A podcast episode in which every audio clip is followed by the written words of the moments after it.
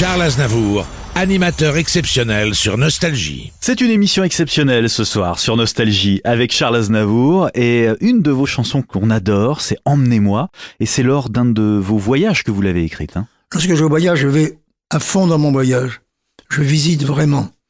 Et si je prends un bateau pour aller d'un coin à l'autre, je prends le plus mauvais des bateaux pour voir comment ça se passe.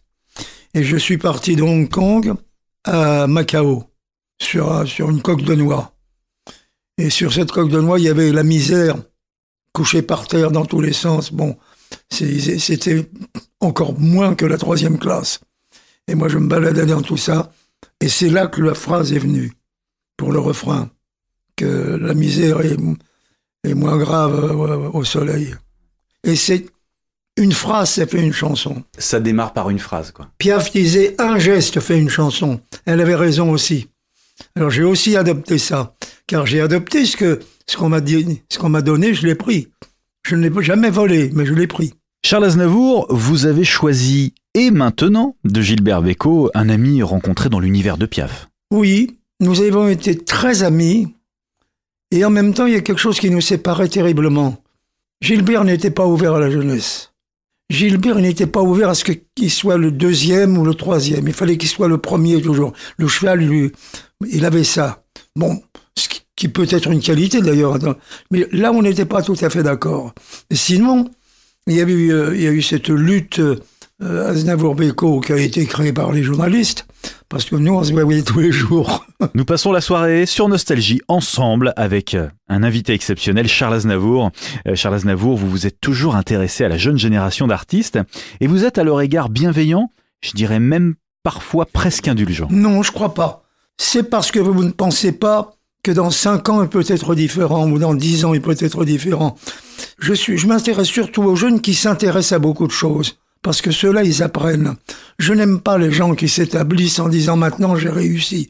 Ceux-là, ils n'apprennent pas et au contraire, ils reculent dans la vie. Ils étaient bons, ils deviennent moins bons. Je dis pas qu'ils deviennent mauvais, mais moins bons, c'est sûr. Et euh, c'est vrai que vous le dites vous-même de toute façon. Euh, maintenant, ce que vous écrivez est peut-être meilleur que ce que vous avez écrit à vos débuts, mais il y avait la fougue de la jeunesse et ça n'enlève rien à la qualité des écrits de la jeunesse. Ce que j'ai écrit quand j'étais jeune, c'était ce que les jeunes attendaient. Par la suite, j'ai dit un jour à des amis que j'ai fait un tour de chant à l'Alhambra où j'avais des chansons qui n'étaient pas faites pour être des succès.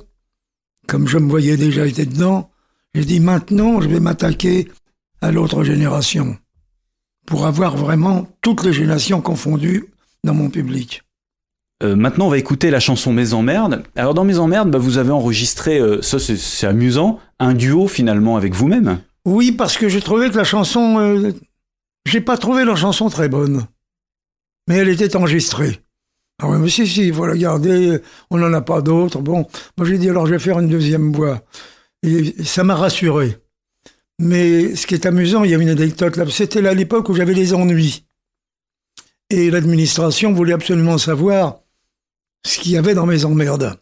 Ça les emmerdait justement. Et j'avais dit à la maison de disques, vous ne sortez jamais le disque, vous ne montrez à personne. Ils vont l'entendre le premier soir en scène. Ils avaient un petit peu la trouille quand même. Et puis il n'y avait rien de particulier. Parlons maintenant de Jacques Brel. Vous avez choisi la chanson euh, Amsterdam. Alors Jacques Brel, bah, c'est comme pour Edith Piaf, euh, il va falloir une émission entière. Mais Jacques, on s'entendait très très bien. Quand il est arrivé à Paris, il ne savait pas où dormir. Et moi, j'avais un studio de danse euh, rue La Bruyère que j'avais donné à mon, à mon impresario de l'époque, qui était Jacques Vernon. Et il a vécu là. Et, et en même temps, on travaillait tous les deux chez Patachou. Mais il s'est trouvé qu'on s'est très bien entendu. On avait juste un différent. Lui, il aimait l'avion, moi j'aimais le bateau. Ah. Mais on se retrouvait en Corse, par exemple. Lui, il venait en avion et moi, j'y allais en bateau. D'accord. Bon, il avait quand même une passion pour le bateau malgré tout, mais. Mais non, il y est venu après. D'accord. Parce qu'il me disait, moi je disais, tu comprends, euh, moi voir les choses par-dessus, je vois rien. Mais il me disait, oui, mais on les voit d'une manière différente. Je dis, moi je préfère. Bon, c'était ça la discussion qui n'était pas énorme. Et puis un jour, il est revenu. On n'en a pas parlé d'ailleurs. Mais avec, avec Jacques, on a eu des mots comme ça. Quand il a donné ses adieux, on était à Londres.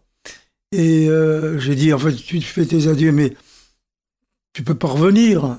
Pourquoi je peux pas revenir? Ben, Tu fais tes adieux. Si un jour tu veux revenir, qu'est-ce que tu fais? Je dirais qu'il y a que les comptes qui ne changent pas d'avis. Il a raison et j'ai gardé ça dans ma tête.